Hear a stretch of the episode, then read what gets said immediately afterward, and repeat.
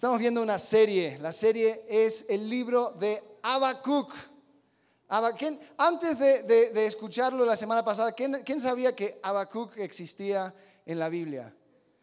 Ok, muy bien. Ustedes cinco se llevan el premio. Los demás, todo esto va a ser una sorpresa. Es como, como los que vieron Star Wars por primera vez y se dieron cuenta que Darth Vader es el papá de Luke. Es como que, wow, no sabía. Bueno, ustedes se van a llevar una sorpresa. Es uno de mis libros favoritos del Antiguo Testamento, en parte porque son solamente tres capítulos. Se puede leer rapidito. Pero también me encanta porque es algo que es muy, muy relevante a nuestras vidas. Es algo que nosotros podemos leer y aunque sucedió como hace 2600 años atrás, nosotros podemos leer en estas páginas y sacar aplicaciones para nuestro vivir hoy en día. ¿No es increíble eso? El hecho de que la Biblia es viva y eficaz aún hoy. No se siente, no se siente su edad. Nosotros podemos entrar y platicar y dialogar y saber que Dios nos está hablando a nosotros hoy. Qué increíble, qué increíble. Entonces, si tienen sus Biblias, vamos a ir al libro de Habacuc. Si no traes tu Biblia, no se preocupen, aquí van a estar los versículos, pero que no se te haga costumbre. ¿eh? Pero bueno, comencemos. La semana pasada entramos en Habacuc capítulo 1, nos dimos cuenta que se venía una tormenta, se venía un problema impresionante para Israel. Habacuc comenzó quejándose, diciendo, Dios, yo no entiendo por qué hay tanta falta de justicia, yo no entiendo por qué hay tantos problemas, yo miro a mi alrededor y encuentro maldad. Dios, ¿qué vas a hacer? ¿Hasta cuándo? Y Dios da una respuesta, así como es Dios, una respuesta poco esperada. Da una respuesta que tal vez a Habacuc no le gustó. dijo, sí, yo entiendo, yo sé, yo veo. Pero también sé que lo que yo voy a hacer va a ser tan increíble que aun si te lo contara no me vas a creer.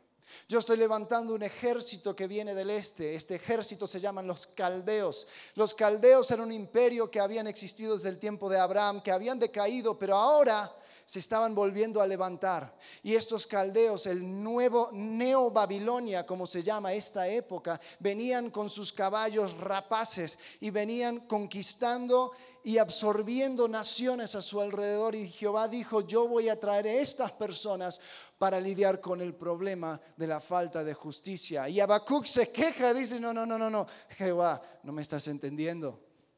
Así no quiero que sean las cosas. Y, si van conmigo en capítulo, en capítulo 1,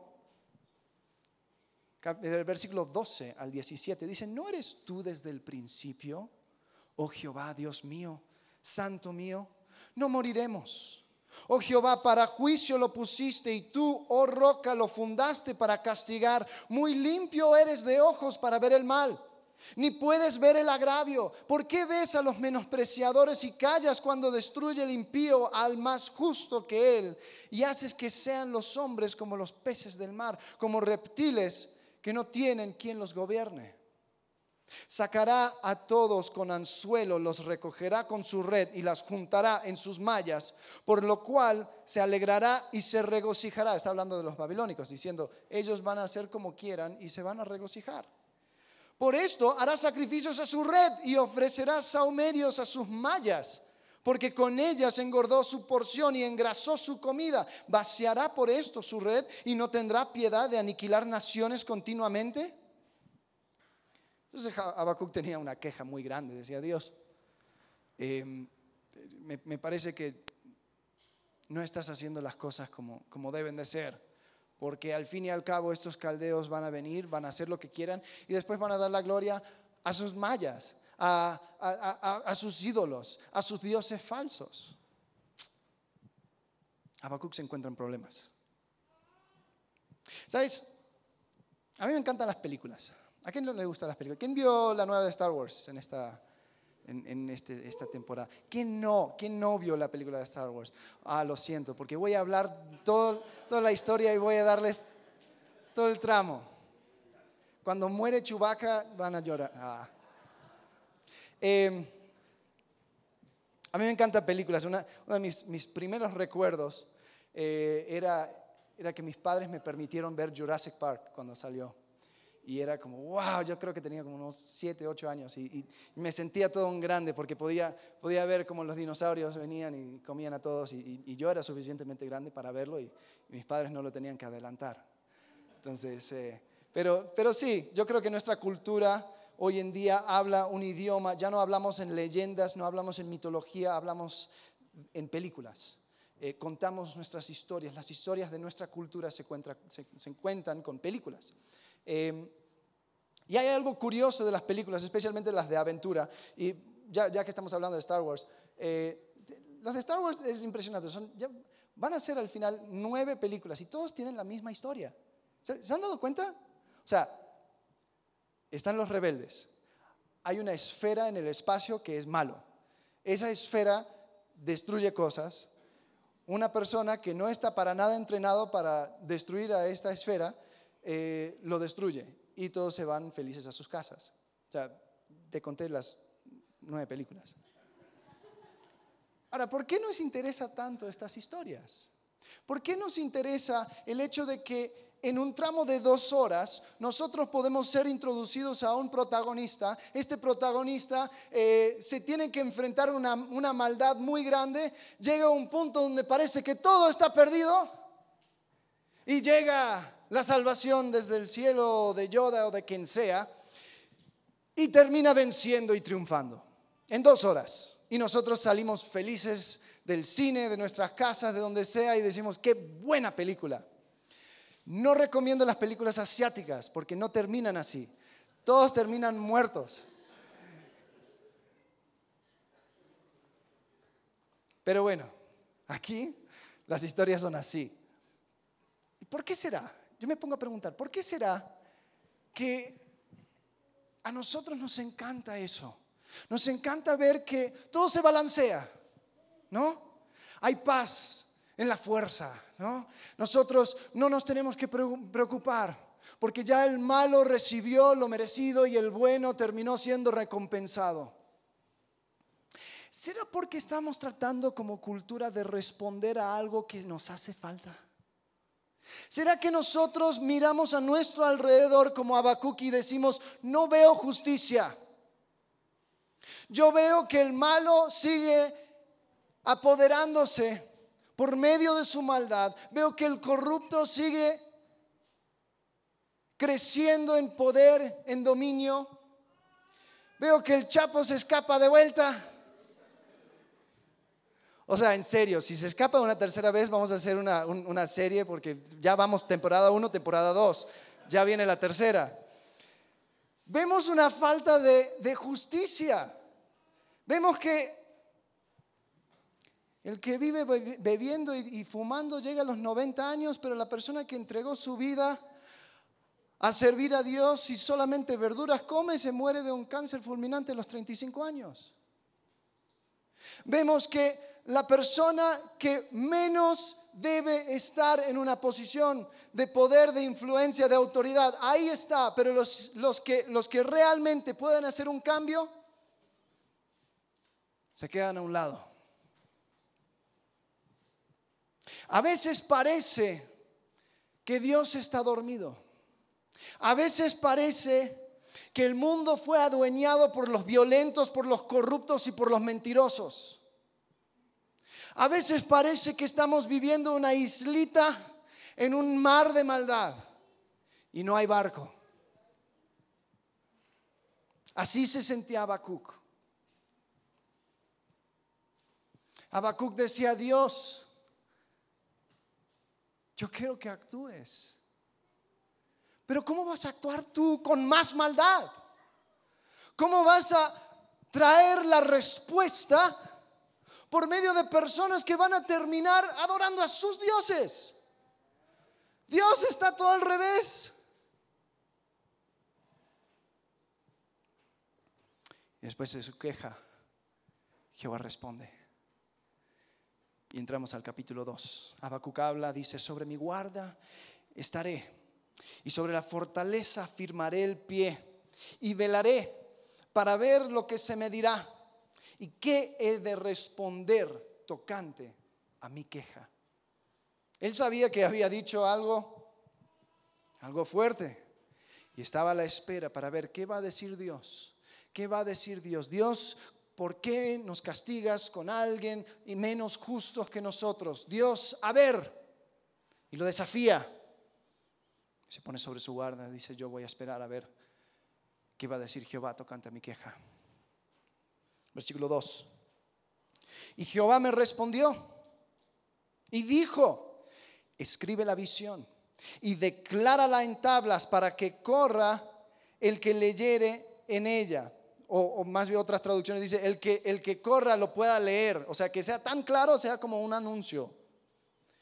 Aunque la visión tardara, aún por un tiempo, más se apresura hacia el fin y no mentirá. Aunque tardare, espéralo.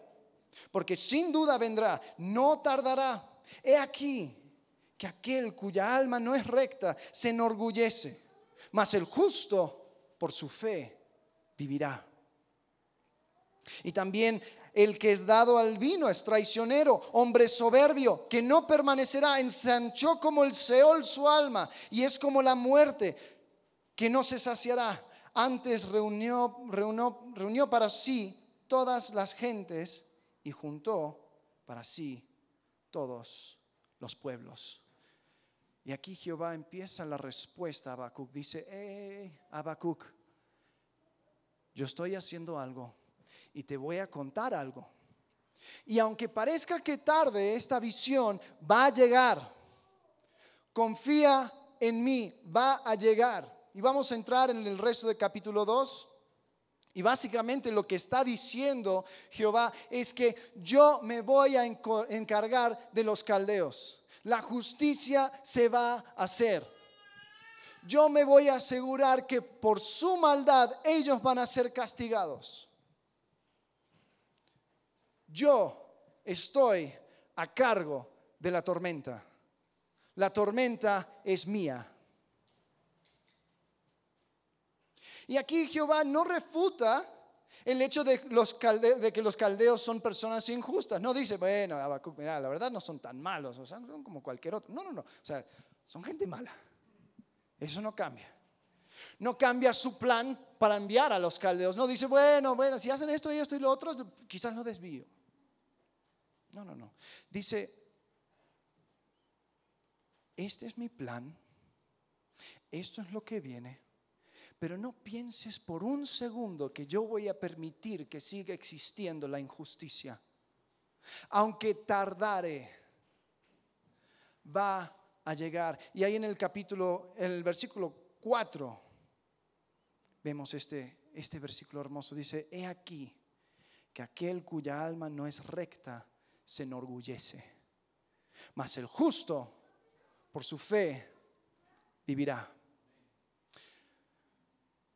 Les quiero decir algo.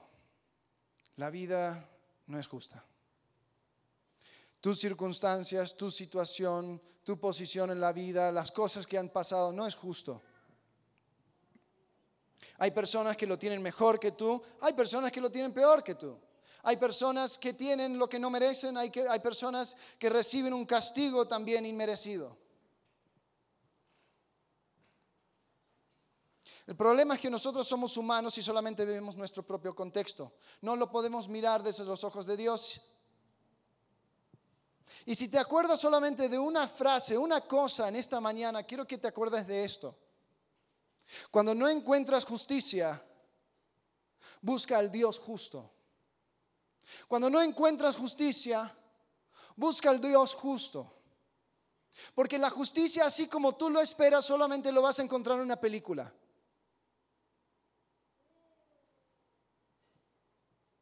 Van a haber veces que, parece que el malo gana. Van a haber veces que vas a levantar la cabeza y solamente vas a ver maldad. Pero cuando no encuentras justicia, busca al Dios justo. Y cuando buscas al Dios justo, te vas a dar cuenta de sus atributos. Te vas a dar cuenta que Él ahí está. La primera cosa que vemos del Dios justo es esto, vemos su gracia. Vemos la gracia de Dios. El versículo 4, "He aquí que aquel cuya alma no es recta se enorgullece. ¿Por qué se enorgullece aquel cuya alma no es recta? Porque piensa que puede salir con la suya. Se enorgullece porque piensa que encontró la, la fórmula de la vida. Encontró cómo, como dicen aquí, transar y avanzar y llegar hasta arriba. Y no hay consecuencias. Pero dice, mas el justo por la fe vivirá. ¿Sabes? Este versículo es, es la clave de todo el libro de Habacuc. Estás haciendo un exégesis de Habacuc, te vas a encontrar que esto es el centro, es el eje. Este versículo también se menciona en tres diferentes lugares en el Nuevo Testamento. Se menciona en Romanos, se menciona en Gálatas, se menciona en Hebreos. Porque es una verdad tan poderosa. El justo por la fe vivirá. Ahora, ¿qué significa? Ok, a ver. Si tú ves a tu alrededor, solamente ves maldad. Si tú en tu trabajo solamente ves que las personas no están haciendo las cosas bien, pero ellos son los que avanzan. Si ves en tu escuela que, o sea, tú estudias, tú le echas ganas, pero las personas que, trae, que trae su, machote, ¿no? Son los que, los que terminan con sus, eh, con sus buenas notas. Tú ves que como que te, te- tiene que salpicar un poco la maldad para poder avanzar en este mundo. Y te vuelves un poco cínico. Y te das cuenta, ¿no? De que no hay nadie que está exento de eso. De que este mundo ya tiene sus reglas y si quieres jugar por medio de esas reglas, pues esa es la única forma de continuar. ¿Para qué ser justo? ¿Para qué obedecer? ¿Para qué continuar? No tiene sentido. ¿Qué necesitas? Fe. El justo por su fe vivirá. Habacuc no veía, Habacuc comenzó diciendo, oye, mi gente son malos, hay injusticia, despiértate Dios. Dios dice, sí. Yo voy a traer una persona más injusta que tú y ellos lo van a destruir. No, Dios, ¿qué te pasa? Pero confía que yo en un día voy a hacer justicia. El justo por su fe vivirá, porque si no, o sea, andate al otro lado. Vive para el aquí y el ahora. El aquí y el ahora se vive en injusticia. El justo por su fe vivirá.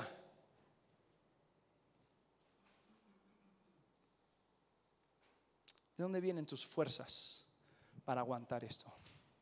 ¿Cómo puedes soportar las tormentas de la vida sin la confianza en aquella verdad que no se ve? En Hebreos define, dice que la fe es la confianza, la esperanza, lo que no se ve. Dice, ¿cómo vamos a aguantar sin tener siempre en mente el hecho, como dice en Filipenses 2, que un día toda rodilla se doblará delante de Él? Ahora, hoy no lo veo. Hoy veo que cada día tengo que defender mi creencia delante de otros. Hoy veo que hay, yo tengo unos valores que van en contra del mundo. Hoy veo un- una pelea constante. Pero yo sé, por fe, que un día todo eso va a cambiar. Amén. El justo, por su fe, vivirá. Y eso es gracia. Y eso es la gracia de Dios. Es la gracia de Dios que nos ha mostrado ese día, que nos ha dejado en, en la escritura, eh, el libro de Filipenses, y hay un capítulo 2 que dice todo eso. Toda lengua confesará. En su gracia nos has dado el Espíritu Santo. En su gracia tenemos las arras de nuestra salvación, la garantía de que un día cuando nosotros cruzamos al otro lado de la eternidad vamos a estar con Él. El justo por la fe vivirá. No pienses seguir siendo justo mirando el aquí y el ahora. Solamente la justicia se puede hacer. Tú puedes vivir una vida que agrada a Dios solamente con los ojos de la fe. Sin fe es imposible agradar a Dios, como dice en Hebreos. Hebreos, vamos a ir a Hebreos, Hebreos capítulo 11, versículo 1 dice, es pues la fe la certeza de lo que se espera, la convicción de lo que no se ve. Continúa, en el versículo 32 dice, ¿y qué más digo? Ah, vamos a saltar, ¿no? Está hablando de todos los mártires y todas las personas que vivieron por fe, ¿no? Y está concluyendo, dice en versículo 32, ¿qué más digo? Porque el tiempo me faltaría, contando de Gedeón, de Barak, de Sansón, de Jefté, de David, así como de Samuel y los profetas, que por fe conquistaron reinos, hicieron justicia, alcanzaron promesas, taparon bocas de leones, apagaron fuegos impetuosos, evitaron filo de espada, sacaron fuerzas de debilidad, se hicieron fuertes en batallas, pusieron en fuga ejércitos extranjeros. Las mujeres recibieron sus muertos mediante resurrección, mas otros fueron atormentados, no aceptando el rescate a fin de obtener mejor resurrección. Otros experimentaron vituperios y azotes, y a más de esto, prisiones y cárceles, fueron apedreados, aserrados, puestos a prueba, muertos a filo de espada, anduvieron de acá para allá cubiertos de pieles de ovejas y de cabras, pobres, angustiados, maltratados, de los cuales el mundo no era digno errando por los desiertos, por los montes y por las cuevas y por las cavernas de la tierra. Y todos estos, escuchen bien, aunque alcanzaron buen testimonio mediante la fe, no recibieron lo prometido, proveyendo Dios alguna cosa mejor para nosotros, para que no fuesen ellos perfeccionados aparte de nosotros. ¿Qué quiere decir este pasaje? Hay veces, van a haber personas que van a pasar toda esta vida viendo nada más que injusticia. Y solamente van a ver la justicia al otro lado de, de esta vida. Pero el justo, por la fe, vivirá solamente. Habacuc parece que él nunca vio el día que los babilónicos recibieron su recompensa. Él no lo vio, tocó a otros en el futuro. Pero fue la gracia de Dios que le reveló y le dijo, sabes que aunque tardare, va a llegar. La gracia de Dios. Vamos a continuar leyendo en Habacuc capítulo 2. Vamos a continuar versículo 6. Jehová está hablando de los babilónicos y está diciendo, ¿no han de levantar todos estos refrán sobre él y sarcasmos contra él? Dirán, ay del que multiplicó lo que no era suyo. ¿Hasta cuándo había de acumular sobre sí prenda tras prenda? ¿No se levantarán de repente tus deudores y te despertarán los que te harán temblar? ¿Y serás despojo para ellos? Por cuanto tú has despojado a muchas naciones por, los otros, o todos los otros pueblos te despojarán. A causa de la sangre de los hombres y de los robos de la tierra y de las ciudades y todos los que habitan en ellas.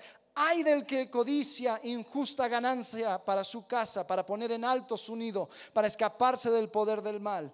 Tomaste consejo vergonzoso para tu casa, asolaste muchos pueblos y has pecado contra tu vida porque la piedra clamará desde el muro y la tabla del enmaderado, enmaderado le responderá. Hay del que edifica la ciudad con sangre y del que funda una ciudad con iniquidad. ¿No es esto de Jehová de los ejércitos? Los pueblos pues trabajarán para el fuego y las naciones se fastigarán en vano, porque la tierra será llena el conocimiento de la gloria de Jehová, como las aguas cubren el mar.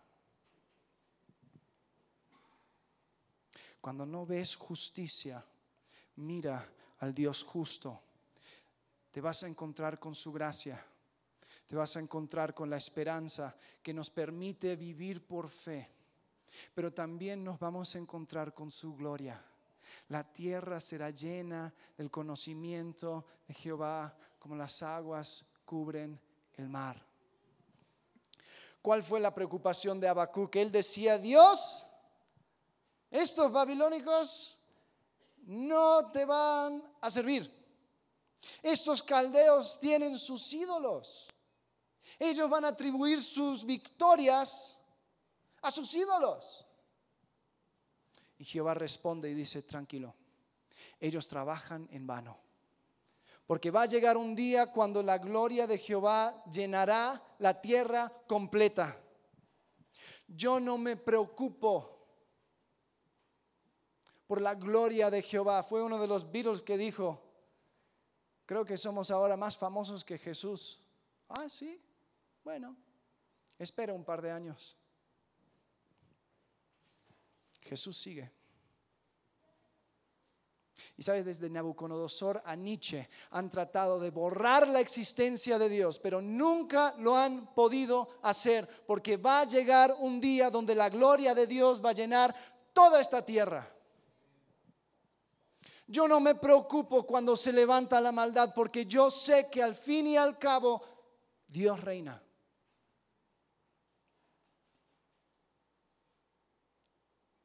Un predicador llamado Philip Schaff, un escocés, escribió estas palabras. Dijo, Jesús de Nazaret, sin dinero ni armas, Conquistó más millones que Alejandro, César, Mahoma y Napoleón. Sin ciencia y aprendizaje, él derramó más luz sobre las cosas humanas y divinas que todos los filósofos y escuelas combinadas. Sin la elocuencia de escuelas, habló palabras de vida como nunca fueron habladas, ni antes ni después. Y los efectos que produjo están más allá del alcance que cualquier orador o poeta sin escribir una sola línea. Él ha puesto más plumas en movimiento y ha provisto temas para más sermones, discursos, debates, libros, obras de arte y dulces canciones de alabanza que todo el ejército de los grandes hombres de tiempos antiguos y modernos. La gloria de Dios va a llenar esta tierra. Y cuando no veo justicia a mi alrededor, cuando yo no veo que las cosas van como deben de ser, Debo mirar al Dios justo. Ahí encontraré su gracia. Ahí encontraré su gloria.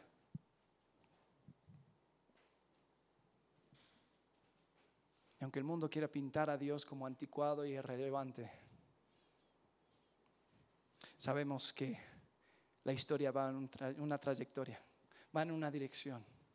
Y esa dirección termina con Jehová reinando sobre esta tierra. Entonces, cuando te encuentras en la tormenta, cuando te encuentras en problemas, cuando te encuentras que a tu alrededor nada está saliendo como debe de ser,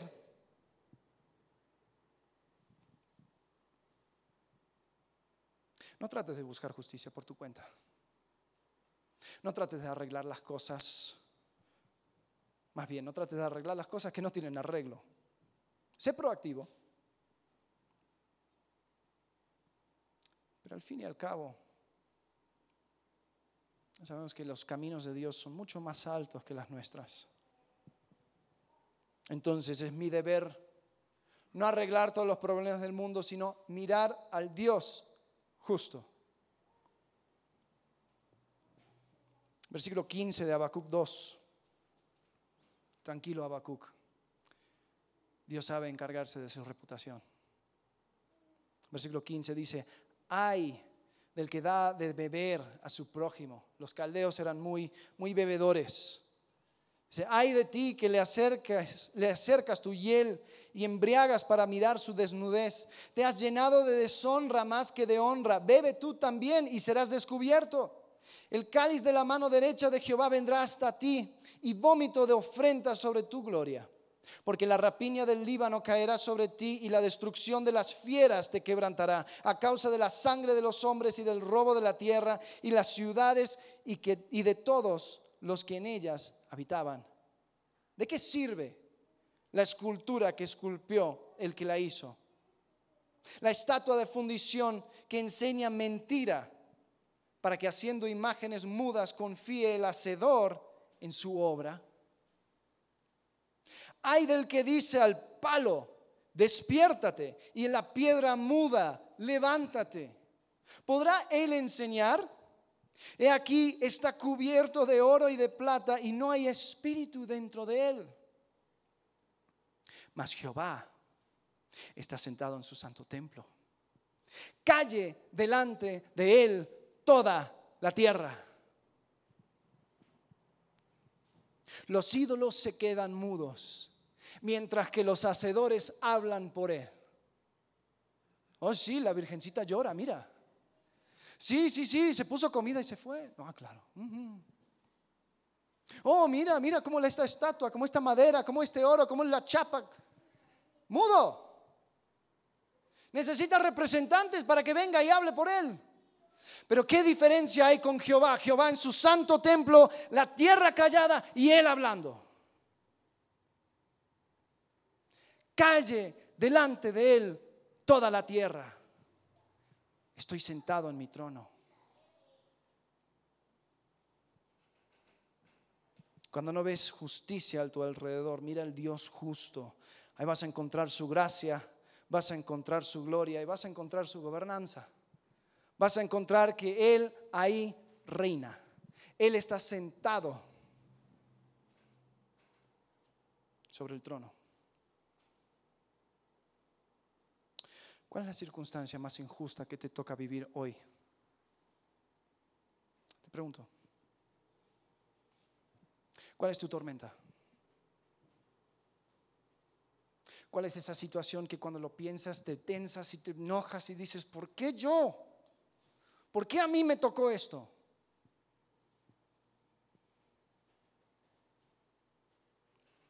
¿Será una separación difícil? Tú ves a tu ex viviendo como si nada. Una muerte inesperada. Un negocio que te dejó perdiendo. Unos hijos malagradecidos y rebeldes. Tú totalmente, sinceramente, tratando de agradar a Dios y hacer las cosas bien, pero todo te sale mal. Y la tormenta que parece que pasa, nosotros entrenados y enseñados por películas que sabemos que en dos horas se acaba y todo bien. No, me despierto y el problema sigue. Pasan días, pasan semanas, pasan meses, pasan años y sigo con esa tormenta solo veo injusticia.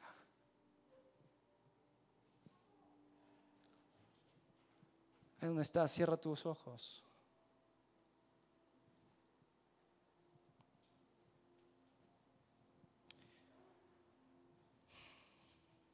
¿Dónde está Dios?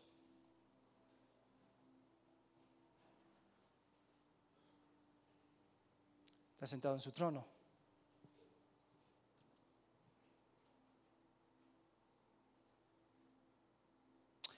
¿Hay algo que se le pueda escapar?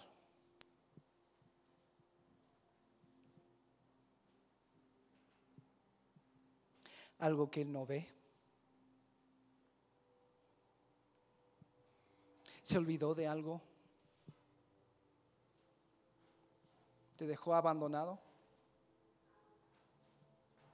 ¿O sigue en su trono?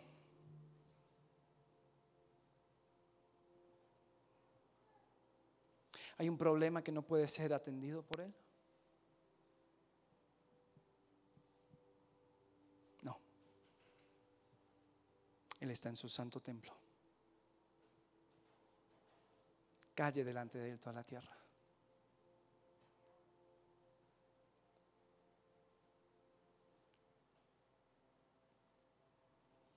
A ver, míreme.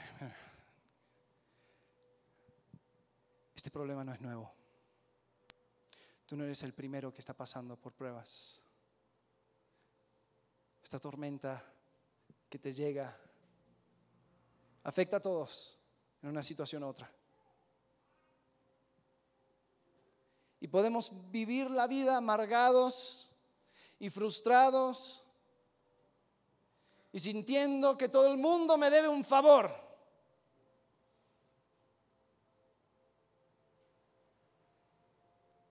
Pero si miro al Dios justo, me doy cuenta de su gracia, de su gloria, de su gobernanza. Me doy cuenta que Él nos ha dado en su misericordia todo lo que necesitamos para vivir por fe y seguir siendo justos, seguir en ese camino de justicia, porque aunque no veamos justicia, aunque parece que es negocio que pierde la justicia, podemos con los ojos de fe continuar. Podemos saber que va a llegar un día donde su gloria va a llenar toda esta tierra Y aunque yo me sienta como una isla en un mar de maldad, puedo saber que un día ese mar va a estar cubierto con la gloria de Dios. Y por fin puedo saber que ahora, ahora mismo, en medio de la tormenta, en medio de la prueba, en medio de toda esa injusticia, todas esas cosas que el mundo te ha dado, Dios sigue en su trono. Ahora, ¿qué vas a hacer con esto? Bueno, tengo dos sugerencias. Primero, haz todo lo que tengas que hacer. Es más, o sea, ponte a pensar en tu problema, en tu situación y di, Dios, ¿cuáles son las cosas del cual yo me puedo encargar? Y hazlo. Hay veces donde sufrimos por causa nuestra. Sufrimos porque nosotros no queremos hacer los cambios en nuestra vida, no queremos hablar, no queremos actuar. Sí, es dolorosa, pero Dios ya te, ya te dio la respuesta. Entonces, haz todo lo que tengas que hacer. Me acuerdo cuando vimos el libro de, de Reyes, cuando estábamos viendo Ezequiel, o perdón, Ezequías. Vemos que él, él se enfrenta en un momento delante de un problema donde va a llegar el, el rey de Asiria y va a destruirles con un ejército de 185 mil personas. Y él se pone delante de Dios y muestra la carta y dice, Jehová Dios, yo no puedo, tú te vas a tener que encargar. Pero ¿qué hizo? Hasta el día de hoy existe en Jerusalén un túnel que es una maravilla de ingeniería que él cavó para asegurarse que su ciudad tendría agua durante la, toda la- la guerra y la batalla. Entonces él no se quedó ahí de rodillas simplemente diciendo, Dios, sácame de apuros. No, no, no. Entonces tú haz lo que tengas que hacer. Pide a Dios la sabiduría para actuar. Pero cuando llegues hasta el borde, cuando llegues hasta el límite de lo que puedas hacer, entrega el resto a Dios. Entrégaselo. Dios, yo no puedo hacer que mis padres cambien de opinión. Yo he hecho todo lo posible para poder re- restablecer esta, esta relación. Dios, yo no puedo cambiar esta otra situación. Yo no puedo quitar de en medio esta enfermedad. Dios, yo no puedo. He hecho todo lo posible, pero aquí estoy al límite. Encárgate tú. Y hacelo con la confianza de que Dios sigue en su templo, sentado y reinando.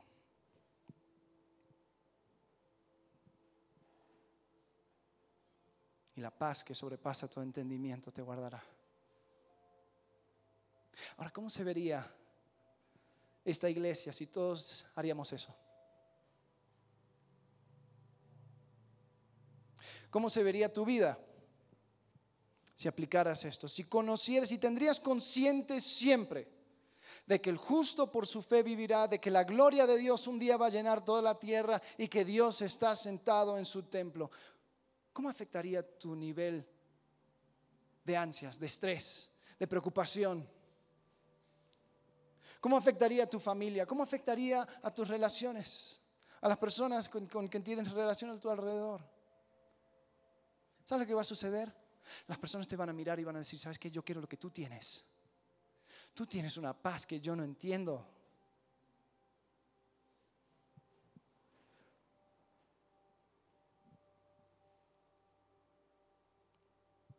Ahora, esta es la última cosa. Quiero que lo pienses. Ya sabiendo todo esto de la soberanía de Dios, la grandeza de Dios, ¿será posible de que la voluntad perfecta de Dios es que tú estés exactamente donde estés? ¿Será posible que Dios en su plan eterno te tiene ahí en el ojo de la tormenta? ¿Será que Él te quiere enseñar algo? Pero Dios no es justo. ¿Quién dijo que la justicia se tiene que resolver en tu vida. ¿Quién dijo que al final de la película todo tiene que ser color de rosas? Tú mira al Dios justo. ¿Sabes algo interesante de Babilonia? Desde Habacuc pasaron unos años, estos caldeos sí llegaron a Israel, sí se llevaron a todo el pueblo de Israel, sí conquistaron, sí hicieron desastres, les tuvieron a los judíos en, Babilonia por 70 años. Pero tú sabes lo que sucedió al final, lo puedes leer en, Daniel, en el libro de Daniel capítulo 5. Este pueblo de Babilonia había pasado tanto tiempo absorbiendo otras naciones y trayéndoles a su capital, que cuando llegó otro ejército del norte, los medos persas, cuando llegan, se encuentran con un montón de personas que tienen broncas con el rey de Babilonia. Entonces, si llega otro rey, a mí qué me importa. Y así como dice Habacuc, tú que conquistaste a muchos pueblos, estos pueblos te van a conquistar a ti. Llega Ciro, el rey de Medo Persa, y dice, todos se pueden volver a sus tierras. Y los judíos que habían sido saqueados y su tesoro llevado a Babilonia, ellos saquearon a Babilonia, llevando de vuelta sus tesoros. Pero esto no sucedió en el día de, Habacuc. Habacuc se murió con las dudas. Pero el justo por su fe vivirá. Qué increíble. Vamos a una vez más a cerrar los ojos. Padre, queremos orar a ti, reconocer tu grandeza. Señor, y es verdad, muchas veces miramos a nuestro alrededor y vemos injusticia. Vemos problemas que no se resuelven. Señor, pero en medio de la tormenta queremos mirarte a ti. Queremos confiar en ti. Queremos saber que tú sigues sentado en tu trono, Señor.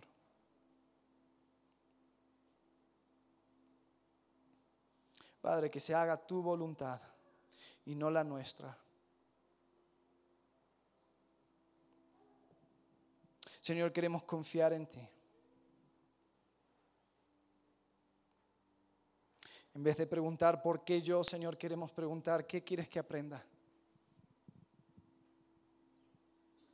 Queremos seguir creciendo, queremos seguir caminando para seguir siendo conforme a la imagen de tu Hijo, Señor. Gracias porque podemos apuntar un día donde tú vas a ser glorificado en toda esta tierra. Gracias que por los ojos de fe podemos seguir levantándonos cada día y viviendo para ti, Señor, sin desanimarnos. Porque sabemos que tú reinas. Te agradecemos. En el nombre de Cristo Jesús, el Todopoderoso, que vivió, murió y resucitó por nosotros. Amén.